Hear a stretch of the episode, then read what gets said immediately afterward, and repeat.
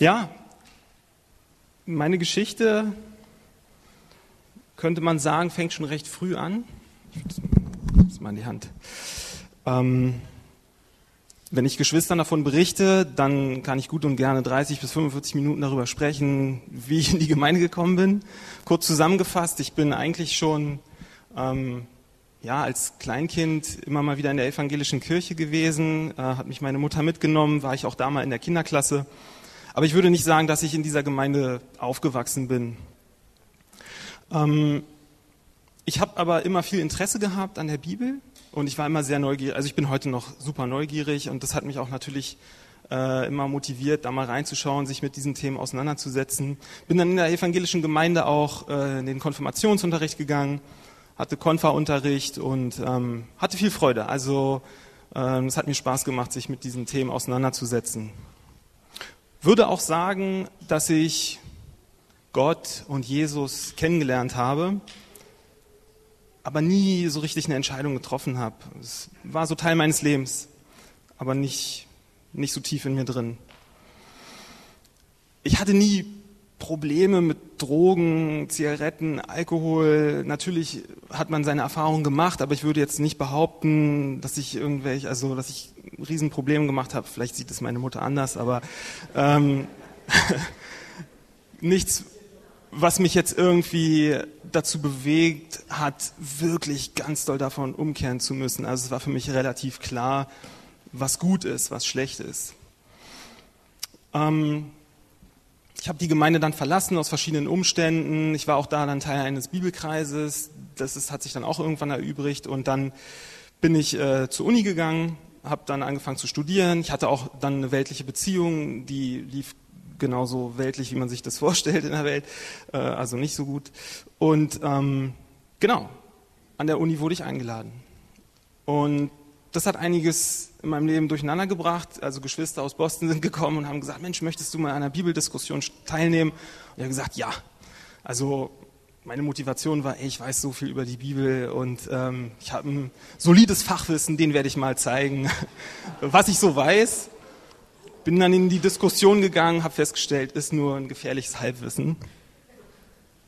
Ähm, aber auch hier hat mich wieder so die Motivation und diese Neugierde gepackt, weil ich festgestellt habe, so viel weiß ich eigentlich gar nicht. Ich habe natürlich viel gelernt, aber selbst gelesen, selbst ausstudiert habe ich nicht. Und wir sind dann natürlich durch diese Bibelstudien gegangen.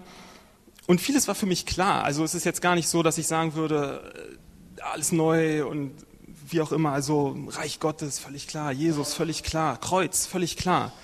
Bis zu dem Punkt, an dem es um die Taufe ging. Da habe ich rebelliert, habe ich gesagt, bin noch getauft hier, habe ich schwarz auf weiß, ne, Taufurkunde. Ähm, verschiedene Diskussionen gehabt über rettungsnotwendig oder wie tauft man untertauchen, was bedeutet das und aus dieser Neugierde und aus, diesem, aus dieser Motivation heraus wurde ein Kampf. Es wurde tatsächlich so, dass ich, also ich habe Jesus so ein bisschen aus den Augen verloren. Ich, es ging mehr darum, mich zu verteidigen, meine Position zu verteidigen. Und ich habe festgestellt, mit den Brüdern, mit denen ich dann also zusammen die Bibel studiert habe, die waren alle so immer einer Meinung. Das habe ich nicht verstanden, warum ich nicht auch jemanden habe, der wenigstens meine Meinung teilt. Ähm, und dann hatte ich das Gefühl, die sind alle gegen mich und ähm, es ging ein Jahr lang. Also ich habe wirklich, diese eine Studie hat mich ein Jahr gekostet. Ähm, und in diesem Jahr kam dann aber auf, also war für mich auch klar, es geht um eine Entscheidung. Also ich kann natürlich viel rumdiskutieren und aus dieser Diskussion wurde ja auch irgendwann eine Konfrontation. Das ist ja auch nicht das, was ich wollte. Ich habe damals ähm, war ich mit Christoph Müller sehr eng, ähm, war damals Leiter vom Campus und jetzt ist er Gemeindeleiter in Zürich. Und er hat mich immer wieder herausgefordert, war super geduldig und hat mir einfach gezeigt, du musst dich auf Jesus konzentrieren.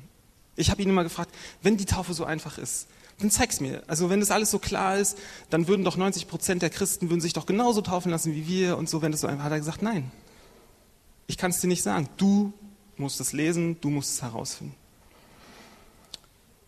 Ja, und was soll ich sagen? Dieser Moment kam, also das ist tatsächlich, habe ich es noch vor Augen, weil ich, also es war wieder irgendein Treffen wir saßen in meiner Einzimmerwohnung zusammen auf der Couch und hatten, führten diese Diskussion und ich habe gesagt, Mensch, dann soll mir Jesus das klar machen. Und ich habe die Bibel aufgeschlagen, wieder eine von diesen zig Stellen über Taufe gelesen, wahrscheinlich zum 30. Mal. Vielleicht war es auch die Übersetzung, die diesmal anders war, aber ich schlug als allererstes die Stelle auf in Markus 16, ab Vers 15 und lese laut vor. Und er sprach zu ihnen, geht hin in die ganze Welt und predigt das Evangelium der ganzen Schöpfung. Wer gläubig geworden und getauft worden ist, wird gerettet werden. Wer aber nicht ungläubig, äh, wer aber ungläubig ist, wird verdammt werden. Das war eine Zäsur für mich. Also da habe ich gemerkt, mehr kann mir Jesus jetzt eigentlich nicht mehr zeigen. Diese Fragen, die ich hatte, sind darin beantwortet worden. Und dann schloss sich auch der Kreis. Ich habe dann festgestellt, natürlich, Jesus hat es uns vorgemacht. Also Jesus hat sich selbst taufen lassen. Und so wie er es gemacht hat, ist ja auch klar. Ähm, er verlangt von uns nicht mehr, als er selber gemacht hat. Ähm, es ist einfach ein Akt der Demut. Es ist nicht mehr was, was uns irgendwie Anstrengung oder Kraft oder Energie kostet. Und für mich war es dann einfach so klar, dass Jesus ist mein Herr. Weil das, was er da verlangt, ist nichts im Vergleich zu dem, was er für uns dann noch getan hat. Ans Kreuz gegangen, sich hat hinrichten lassen für unsere Sünden. Und ich habe vorhin schon erzählt, ich habe schwierige Zeiten, schwierige Woche und als ich das dann hier vorbereitet habe, so mal Revue passieren lassen habe, dann habe ich gemerkt, wie, wie viel Kraft mir das auch gibt. Also einfach nochmal sich wieder auf Jesus zu konzentrieren und das, was, was er für uns getan hat. Und ähm, es ist für mich einfach schön zu sehen, diese Erinnerung, die uns Jesus gegeben hat im Abendmahl. Dass er gesagt hat, wenn, wenn wir es tun, wenn wir das Abendmahl nehmen, erinnern wir uns an ihn, was er für uns getan hat. Und das bewegt mich einfach sehr und äh, das wollte ich mit euch teilen.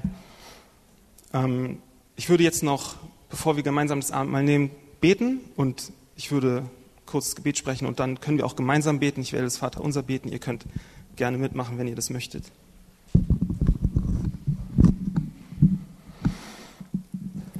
Ja, Vater, ach, ich bin einfach so dankbar, wenn ich an diese Zeit auch zurückdenke, ähm, wie, du, wie du immer wieder es geschafft hast, ähm, ja, mich ähm, auf diesen Weg zu lenken und ähm, ich eigentlich nur aufmerksam und demütig sein muss, um zu sehen, dass du da bist, dass du dich mir offenbart hast in Jesus, Gott, dass du Jesus geschickt hast äh, für uns und dass es uns dass du es uns einfach gemacht hast, dich zu sehen, Gott. Wer Jesus kennt, kennt dich, Gott. Und ähm, das ist uns, was uns zuteil wird. Und es ist einfach was ganz Besonderes, Vater. Und ich möchte fürs Abendmahl beten und ähm, so beten, wie Jesus es uns gelehrt hat. Vater unser im Himmel, geheiligt werde dein Name, dein Reich komme, dein Wille geschehe, wie im Himmel, so auf Erden. Unser tägliches Brot gib uns heute und vergib uns unsere Schuld, wie auch wir vergeben unseren Schuldigern. Und führe uns nicht in Versuchung, sondern erlöse uns von dem Bösen. Denn dein ist das Reich und die Kraft und die Herrlichkeit in Ewigkeit. Amen.